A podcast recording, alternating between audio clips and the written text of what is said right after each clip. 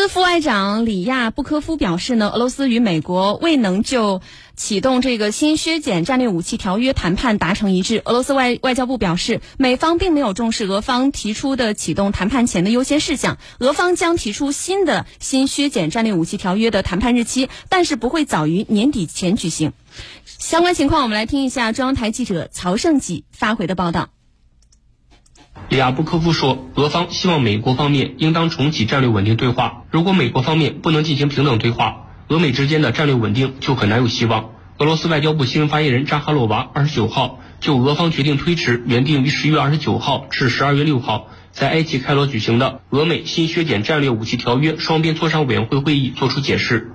他表示，美方在筹备这场会议时没有顾及俄方提出的优先事项，同时谈判也受到乌克兰局势影响。他表示，希望美方能够切实考虑到俄罗斯方面关切的问题，积极努力为2023年启动新削减战略武器条约谈判创造条件。美国国务院当地时间28号称，俄罗斯方面推迟了原定于10月29号开始举行的美俄新削减战略武器条约双边协商委员会会议。美国驻俄罗斯大使馆称，俄方将于近日向美方建议新的会谈时间。美国国务院称，美方准备尽早重新安排会议。因为恢复核查是维持协议稳定性的当务之急。